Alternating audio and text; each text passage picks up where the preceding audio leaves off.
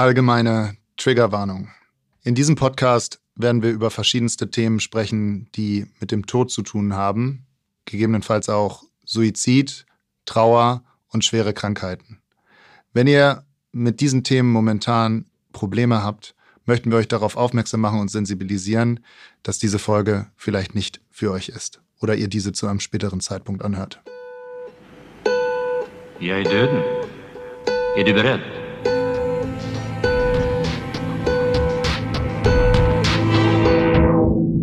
Heute hier, morgen tot. Das ist der Podcast fürs Leben.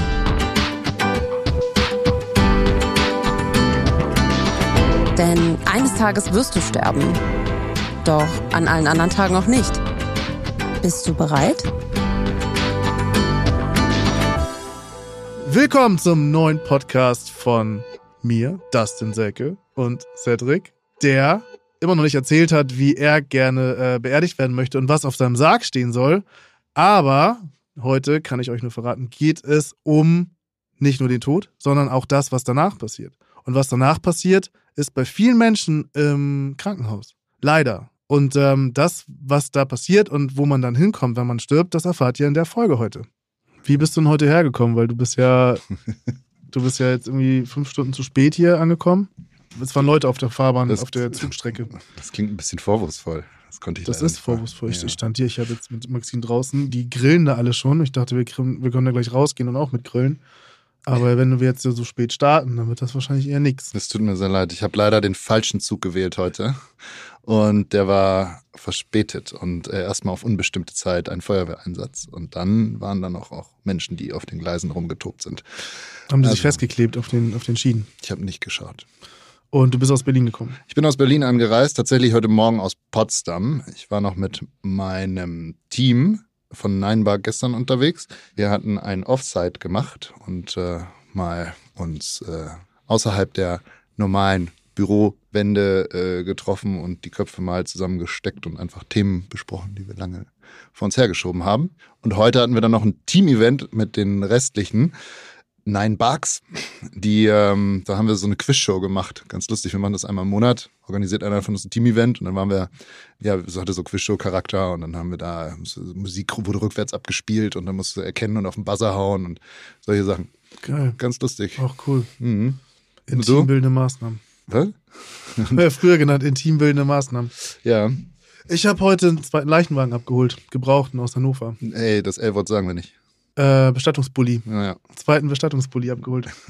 Stimmt, guck Ja. Heute mit so einem alten Bestatter, weißt du, so ein, so ein also alt, nee, äh, ging alt, aber so sehr traditionellen Bestatter, Mhm. der äh, sich jetzt einen ganz brandneuen Vito gekauft hat. Haben wir ihm seinen alten VW-Bus T5, der gleiche, den wir jetzt schon haben, gleicher Motor, gleiche Ausstattung, Cool. abgekauft. Ja, das ist ja eine coole Brücke, um zu starten. Also Thema Bestattungsbully, da drin waren wir doch letztens auch unterwegs. Ja, richtig gut. Und ich glaube, heute kann ich dich ein bisschen mehr interviewen Gerne. als letztes Mal. Dieses Mal stehst du mehr im Mittelpunkt und äh, Hans. Mhm. Und ich durfte dich ranführen daran, jemanden abzuholen aus dem Krankenhaus. Und wie ist das alles gestartet? Oder wie war für dich die, der, der Start der Reise, einen Verstorbenen zu sehen? Das war jetzt nicht dein erster Verstorbenen in deinem Leben, aber Mhm. kannst du dir mal erzählen. Naja, also um das zeitlich auch äh, einzuordnen, das war ja den Tag nach unserer letzten Aufnahme, an dem spontan morgens mein Handy klingelt und Dustin dran ist und mich fragt, bist du noch in Hamburg? Ich habe eine Idee. Bist und du noch wach? Bist du noch Bist wach? du schon wach? Mhm. Und äh, ich habe eine Idee und äh, ich habe da so einen Fall reinbekommen und ähm, da ist jemand im Krankenhaus, hast du Lust, mich zu begleiten und ihn abzuholen? Fragte Dustin und dann habe ich erstmal kurz überlegt, aber na klar, also die Neugier äh, hat da direkt überwogen und auch das Interesse an deinem Job und äh, entsprechend ähm, Ich war War auch ich total dann- beeindruckt, dass du einfach gesagt hast, ja klar, komm, lass Komm. uns das machen. Wann soll ich wo sein? Dustin und ich machen heute einen Ausflug, aber es geht nicht ins Grüne, sondern ins Krankenhaus. Wir holen Hans ab. Die Familie hat äh, Dustin und Joya von Lichtermeerbestattung beauftragt, äh, die Bestattung durchzuführen. Und Hans hat da einen ganz besonderen Wunsch. Der wollte nämlich im Garten seines Sohnes beerdigt werden. Das ist äh, gar nicht so einfach, aber Dustin hat gesagt, er macht das irgendwie möglich. Und äh, ein Kniff dabei ist zum Beispiel, dass wir heute ins äh, schleswig-holsteinische Krematorium fahren und Hans dorthin bringen, statt ins Hamburger Krematorium. Denn dort ist es nämlich so im schleswig-holsteinischen, dass die Familie auch die Urne selber abholen darf. Wie sich das Ganze anfühlt und äh, was äh, ja, für Gedanken durch meinen Kopf äh, gehen, werde ich euch berichten. Äh, ich bin heute mal investigativ dabei und stehe das ein bisschen zur Seite für die nächsten paar Stunden. Ja, es ist irgendwie interessant. Also die Erfahrung an sich, eine verstorbene Person abzuholen, also aus dem Krankenhaus, vor allem jemand Fremden, das ist ja nochmal was ganz anderes, als äh, wenn man Angehörigen, wo man sich gedanklich lange darauf vorbereitet irgendwie. Das war schon interessant, aber lass uns gerne noch ein bisschen zurückspulen. Also ich bin ja erstmal zu dir ins ähm, in die Filiale, wie sagt man, ins äh, in, die Bestattungsboutique, in, in, die Lichtermeer, ins Lichtermeer Headquarter da in Hamburg Winterhude. Bin ich hingefahren, weil du gesagt hast, komm mal hierher. Die Familie war ja vorher noch da und hat den Sarg bemalt. Und es fing ja so an, dass wir erstmal dann diesen bemalten Sarg, wo die ja alle möglichen Sprüche und ähm, Abschiedsworte draufgeschrieben haben, was ich auch schon mal ganz beeindruckend fand, weil ich das so nicht kannte, draufgemalt haben und äh, haben diesen Sarg ja erstmal in deinen Bestattungsbully getragen. Da hast du mir dann erstmal auch erklärt, wie dieser Bully funktioniert und wie man den Sarg dann auch hinten befestigt. Und dann sind wir losgefahren Richtung Krankenhaus. Was ich ganz krass fand, war, dass ähm, dieser Sarg war halt noch komplett nass. Ne? Also es war, die Farbe war noch gar nicht trocken und hm. Wir mussten echt, wir hatten noch bunte Hände, also wir sind mit bunten Händen dann weitergefahren. Und das war, das war so eine Just-in-Time-Geschichte, weil natürlich eine Pathologie in einem Krankenhaus hat ja nicht für super lange auf, sondern die sind meistens auch nur vormittags oder bis zum frühen Nachmittags offen. Und die Familie hat sich spontan während des Beratungsgespräches dazu entschieden, den Sarg anzumalen. Das war total toll, weil ich auch das Gefühl hatte, dass das den Raum hat und den Platz. Und die haben mir erzählt, dass der Hans, der gestorben ist, auch in der letzten Jahr und in den letzten zwei Jahren angefangen hat, ganz viel im Haus. Der war, war zu Hause, war leicht dement und hat angefangen, ganz viel zu streichen und anzumalen und Möbel anzumalen und drinnen und draußen, hat die Decke angemalt mit Wolken. Und, das wusste ich gar nicht, das hast du ähm, gar nicht erzählt. Hat sich richtig ausgetobt und das ganze Haus war auf einmal bunt. Und dann habe ich denen gesagt, wir haben hinten auch die Möglichkeit, einen Sarg anzumalen. Und ähm, das wäre ja was für ihn gewesen, hätte er seinen eigenen Sarg auch noch anmalen können. Und dann haben die beiden Geschwister, die bei mir waren, haben sich angeguckt und gesagt, können wir den jetzt anmalen? Und meinte ich, ja klar, dann kommt man nach hinten, ich zeige euch mal, wie das aussieht. Und dann haben die angefangen zu malen. Und ich habe mit der Pathologie telefoniert und gesagt, wir brauchen mehr Zeit. Und du warst ja dann auch irgendwann da. Und ähm, die haben den auch wirklich flächenmäßig äh, angemalt. Ne? Also was, was ihr jetzt nicht sehen könnt, ist, wir haben beide ein Bild im Kopf von einem Sarg, der war halt die, das Oberteil komplett grün. Ja. Unterteil war super bunt angemalt. Vielleicht können wir irgendwie das Bild von dem Sarg ja auch irgendwie als, als Titelbild der Folge nehmen. Aber die Idee dahinter war, dass die viele Botschaften, viele Handabdrücke drauf hatten, aber auch viel, viel Symboliken genommen haben, die er selber auch gemalt hatte, ne? die, sie, die sie haben wollten, auch die Farben, die er genutzt hatte. Das war total schön. Auch ja, Blumen, Bilder, Worte des Abschieds, noch ein letzter dicker Kuss oder so stand drauf. Also das war schon ja, ich weiß nicht, ob beeindruckend das richtige Wort ist, aber ähm, es hat mich berührt.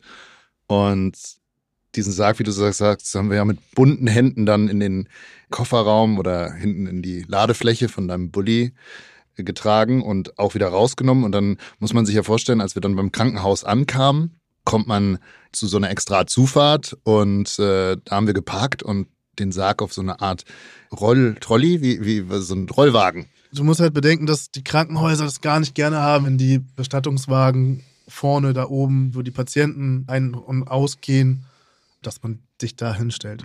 Mhm. Ne? Und die schauen auch immer, dass jemand, der gestorben ist, in einem Krankenhaus so unauffällig wie möglich runterbringen ähm, in die Pathologie. Die Pathologie ist meistens unten im Keller oder unten im Erdgeschoss oder im Souterrain. Und eine Pathologie kann man sich so vorstellen, das gibt so wie im, im Fernsehen gekühlte Fächer so Schubladen, wo dann die Menschen mit den Füßen zuerst drin liegen. Oder mit dem Kopf zuerst, je nachdem, welches Krankenhaus man hat. Die sind dann meistens noch im Krankenhemd mit der, mit der Bettwäsche, die sie dann hatten äh, im Bett, mit der, die wird dann abgezogen und dann liegen die, ja, gekühlt dort.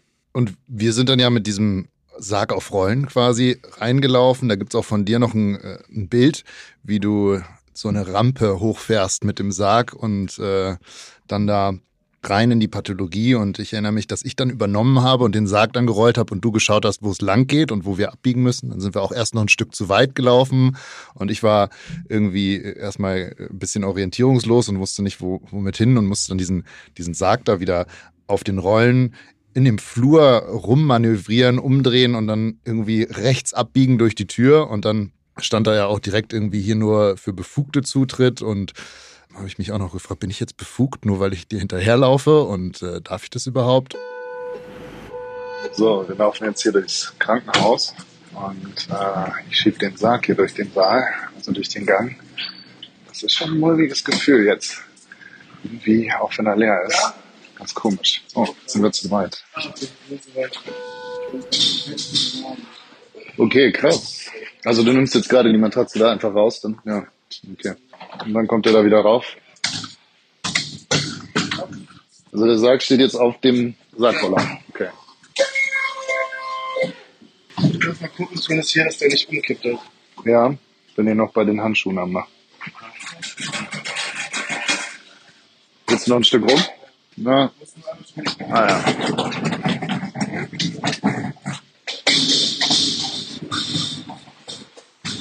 Wow. Und das nimmt jetzt aber, also jetzt liegt er noch mit Katheter und allem, weil die Augen geschlossen. Das sieht recht friedlich aus. Aber eigentlich denkt man, müsste ja jeden Moment noch hier irgendwie zucken oder so. Das ist schon Totenflecken. Ja, welche sind das? Ach so, das ist dann, okay. Mhm. Und da ist so ein bisschen fleckig um den Mund herum dann. So, und mit dem, mit dem Brustkorb ist hier jetzt einfach dann die, die Luft ganz normal. Das sieht dann bei allen so aus. Deckel drauf? Oder was fehlt noch? Ich habe Angst, dass das umkippt irgendwie. Okay, dann ist ja gut. Kriegst du das alleine hin? Und jetzt ist der Deckel drauf. Wow. Soll ich die Handschuhe noch anlassen oder kann ich die? Okay. Was sind das jetzt für Papiere? Naja.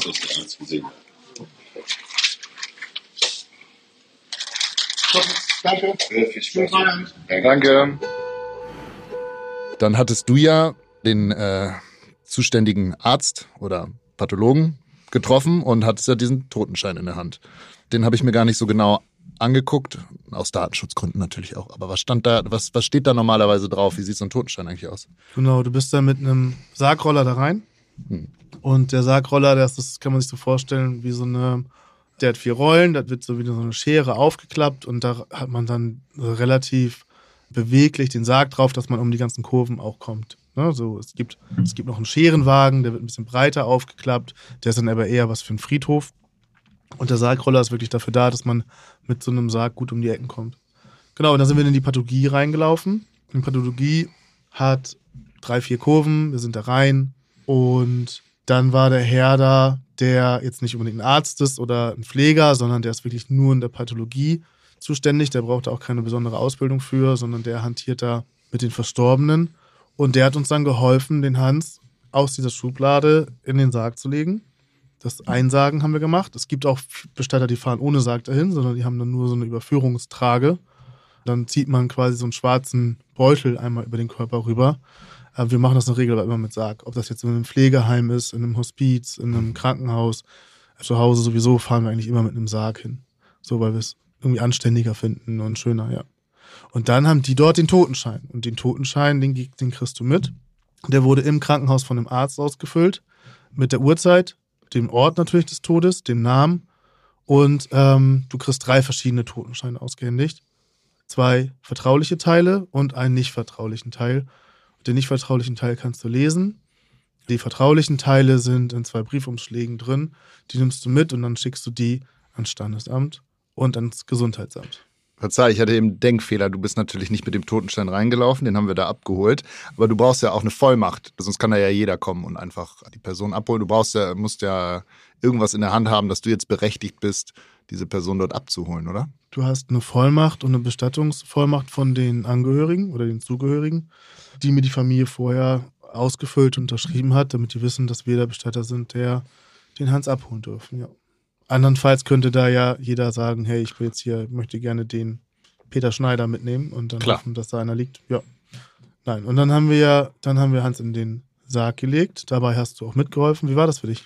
Ja, das war erstmal, das sagte ich ja eingangs schon mal, jemanden zu sehen, den du nicht kennst, der dann verstorben vor dir liegt. Das war erstmal ein ganz merkwürdiges Gefühl. Er sah irgendwie sehr selig aus und ruhig. Ich habe den Brustkorb gesehen und dachte eigentlich, also warum bewegt er sich nicht? Der war, der war ja so ein bisschen in sich dann zusammengefallen, weil natürlich dann keine Luft mehr in der Lunge ist, schätze ich. Und ich glaube, das, das passiert dann auch. Du hast mir dann auch erklärt, die Zeit genommen erklärt, ähm, was dann so in verschiedenen Minuten und Stunden und nach dem Versterben passiert mit dem Körper. Also du hast mir zum Beispiel erklärt, dass da Flecken teilweise entstehen, also so Punkte auf dem Körper und dass das ganz normal ist. Dass, Genau, du ähm, hast Totenflecken, du hast ähm, das zum Beispiel Nasenspitze wird dann so blass. Dann, das ist manchmal schon bei lebenden Menschen, die bald sterben, dass die Nasenspitze langsam blass wird und ähm, Farbe verliert. Ne? Und man, man redet auch von so einem, es gibt auch so ein sogenanntes Dreieck des Todes, das ist so die von der Mitte der Augen runtergeht, so bis in die Mundwinkel, ne? wo die Menschen dann so in, inklusive Nase schon so ein bisschen grau werden. Ja, und genau, Totenflecken sehen aus wie so, so dunkle Muttermale, die dann kommen. Und natürlich wird ein Mensch nicht mehr so gut durchblutet. Mhm. Das führt dazu, dass, dass dann eine Totenstarre einsetzt, Mhm.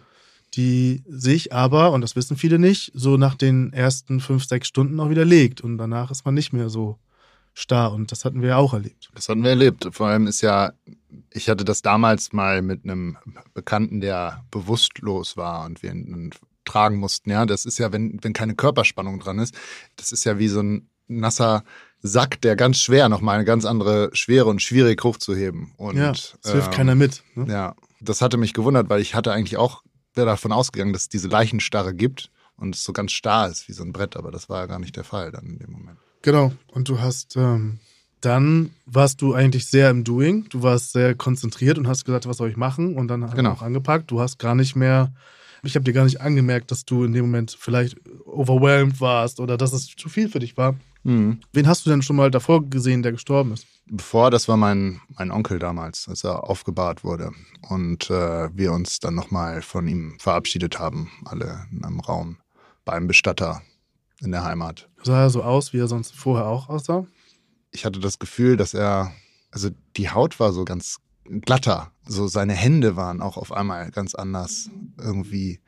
Er hatte damals mein, so eine Bäckerkrankheit. Weißt du, wenn die viel mit, wenn, wenn Menschen viel mit Mehl arbeiten, dann kriegen die so manchmal so große Finger vorne. Wie große Finger? Also so große Fingergruppen, die sind dann immer so ein bisschen größer. Und er war halt früher Bäcker, also das ist so eine Mehlallergie, wenn du viel damit hantierst. Und dann schwillen, also sind die Finger so größer. Und das ist halt zum Beispiel komplett zurückgegangen bei ihm. Das war irgendwie weg. Das hat er aber sonst immer gehabt. Das ist uns irgendwie aufgefallen. Und dann war er halt ganz still und ruhig. Und ja, das war schon, das war schon ein trauriger Moment. Aber natürlich, weil ich auch eine persönliche Beziehung zu ihm habe. Hat dir das geholfen, dass du ihn nochmal gesehen hast, als er gestorben ist? Oder war es für dich was anderes, als du jetzt zum Beispiel deinem Opa, den du vielleicht nicht gesehen hast? Den habe ich das letzte Mal lebend gesehen und ich habe eine schöne Erinnerung, wie wir uns verabschiedet haben. Also das war letztes Jahr noch im Pflegeheim, wo ich dann mit ihm Spaziergang gemacht habe draußen und dann mich verabschiedet habe von ihm und gesagt habe, wir, wir sehen uns bald wieder. Und äh, er dann sich die Jacke angezogen hat so oder die Mütze aufgesetzt und gesagt, ich komme mit. Und äh, irgendwie war es war es ein schöner Moment. Ich habe gesagt, hey, ich komme bald wieder, ich verspreche es dir, aber du kannst leider nicht mitkommen. Und das ist irgendwie eine schöne Erinnerung. Ich weiß nicht, was besser ist. Das ist unterschiedlich. Da müsste ich nochmal mehr drüber nachdenken. Leute, wir machen hier einen Podcast über das Thema Tod. Und wie ihr euch vielleicht vorstellen könnt, ist es gar nicht so einfach für den Podcast rund um das Thema Bestattung und Tod einen Sponsor zu finden. Viele Marken sagen da, nö, danke. Aber nicht so Check24. Check 24? Warum Check 24? Ja, das sind, da kannst du nicht nur Autoversicherungen, Kredite oder Stromtarife vergleichen, sondern die haben auch Deutschlands größten Sterbegeldversicherungsvergleich. Mit einer Sterbegeldversicherung deckt dir im Trauerfall die Beerdigungskosten ab. Und dass da ganz schön was zusammenkommen kann, darum geht es ja unter anderem hier in diesem Podcast. Also, wenn ihr euren Liebsten keine Unkosten hinterlassen wollt, dann schaut einfach mal vorbei beim Sterbegeldvergleich von Check24. Den Link dazu findet ihr in den Shownotes. Herr Dustin, es gibt doch auch noch andere Möglichkeiten vorzusorgen, oder? Ja, man kann zum Beispiel bei einer Treuhandbank ein Konto eröffnen. Oder ein Tagesgeldkonto einfach. Ja, bei seiner Sparkasse oder bei seiner Online-Bank eröffnen und da reinschreiben, das ist für meine Bestattung. Okay, in dem Fall denkt aber daran, dass ihr eine Vollmacht bei der jeweiligen Bank hinterlegt und die auch über den Tod hinaus gilt. Nichtsdestotrotz, eine Sterbegeldversicherung ist eine solide Alternative dazu. In dem Fall Vergleicht sie gut bei Check24 und sucht euch die für euch passende Möglichkeit raus.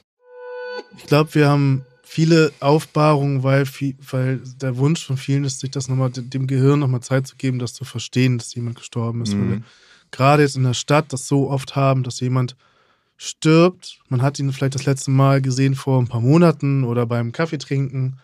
Und auf einmal hat man eine Urne in der Hand. Und das ist so toll, so, so dieser Kontrast, ne, zu dem, da lebt jemand und lacht und, und er, ne, selbst, ob man jetzt dement ist oder nicht, aber es ist ja trotzdem ein sehr lebendiger Mensch vor dir. Und auf einmal hast du den komplett anderen Aggregatzustand, ne, eine kleine Urne und das Gehirn kommt da, glaube ich, gar nicht so mit. Und ich, viele, die wir begleiten, das fängt ja an bei dem Sargbemalen. Das ist ja etwas, wo du mitmachst, um, dein, um deinen Kopf auch bereit zu machen. Du bereitest diese letzte, dieses letzte Gefäß, die letzte Kiste quasi vor für deinen verstorbenen, geliebten Menschen und gibst ihm etwas mit.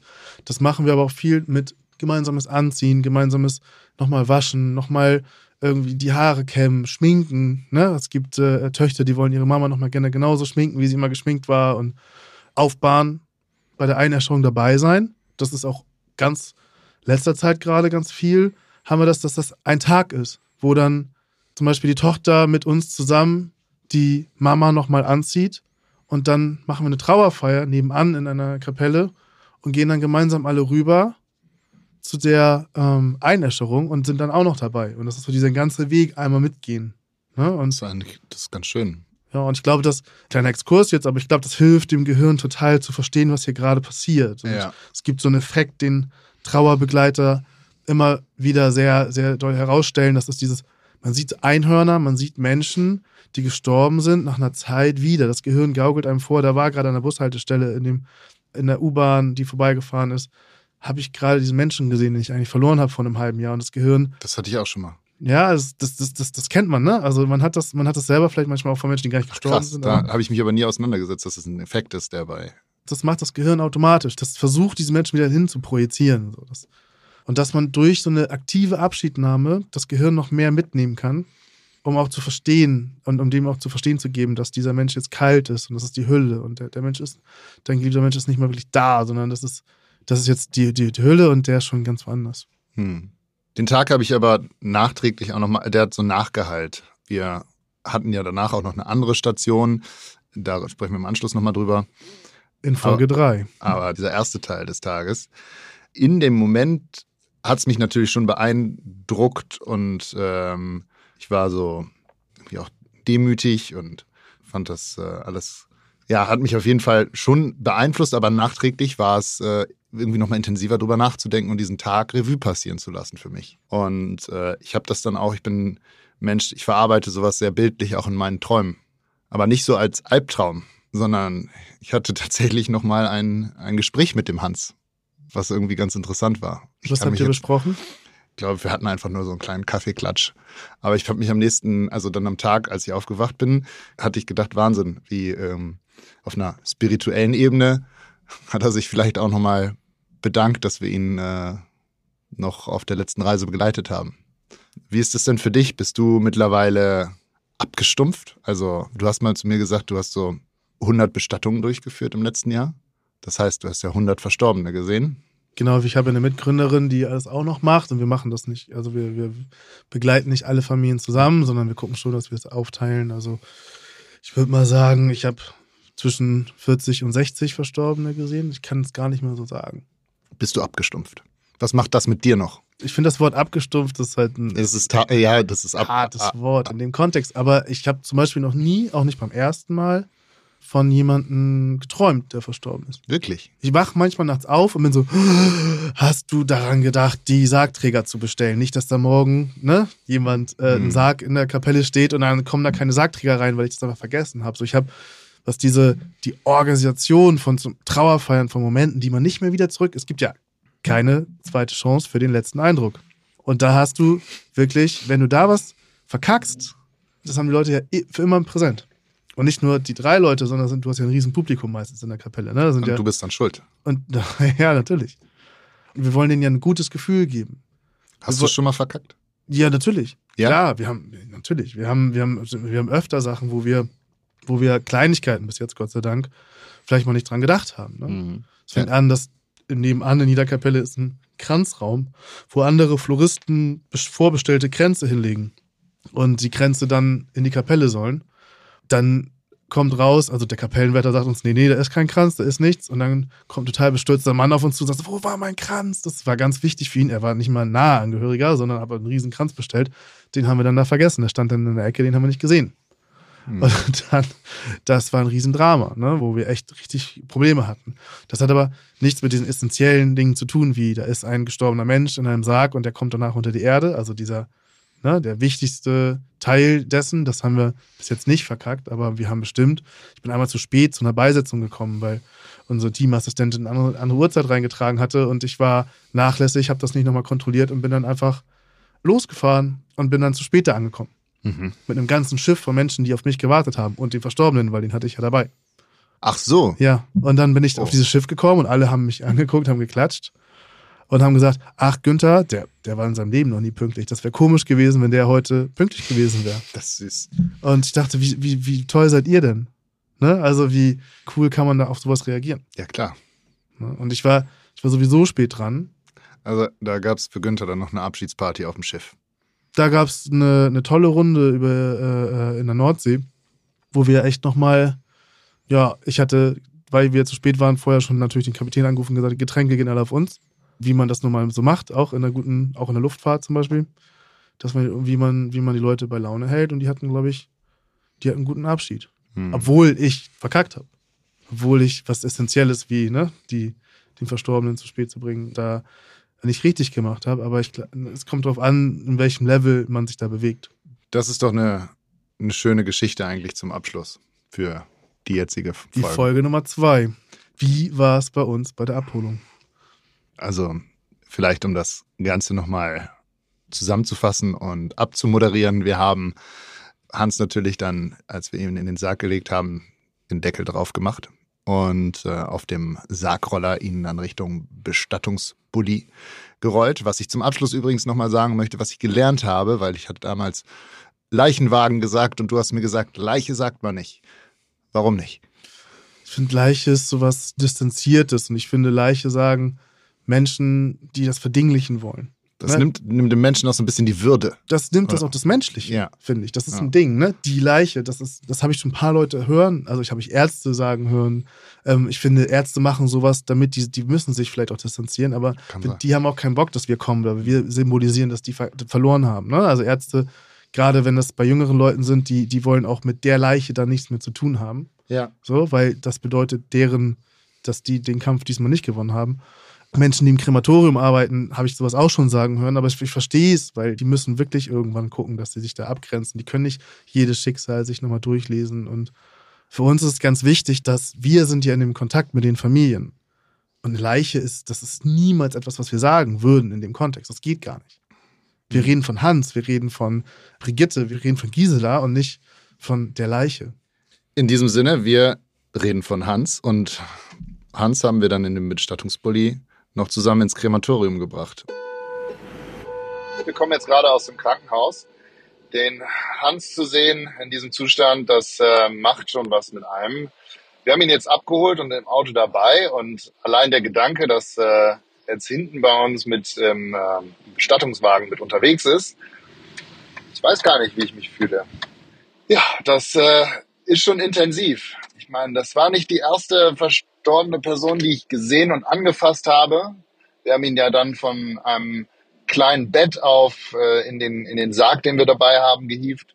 Hieven ist da auch echt das richtige Wort, weil so eine Person ist ganz schön schwer, wenn sie keine Körperspannung mehr hat.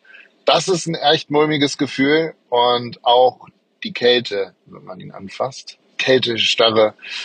Ja, und äh, gut, jetzt ist er bei uns hier mit im Auto. Wir werden ihn jetzt äh, mal Richtung Krematorium bringen. Und da werde ich mal ein bisschen weiter beschreiben, was da so passiert. Was wir da erlebt haben, erzählen wir euch in der nächsten Folge.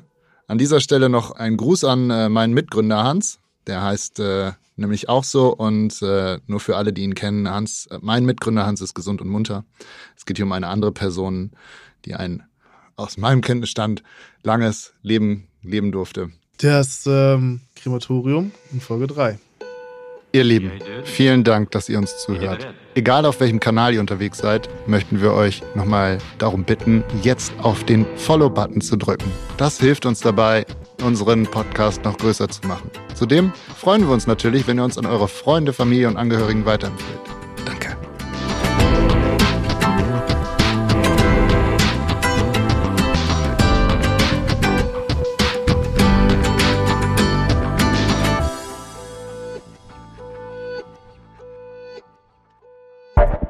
Dieser Podcast ist eine Produktion von Audioflow.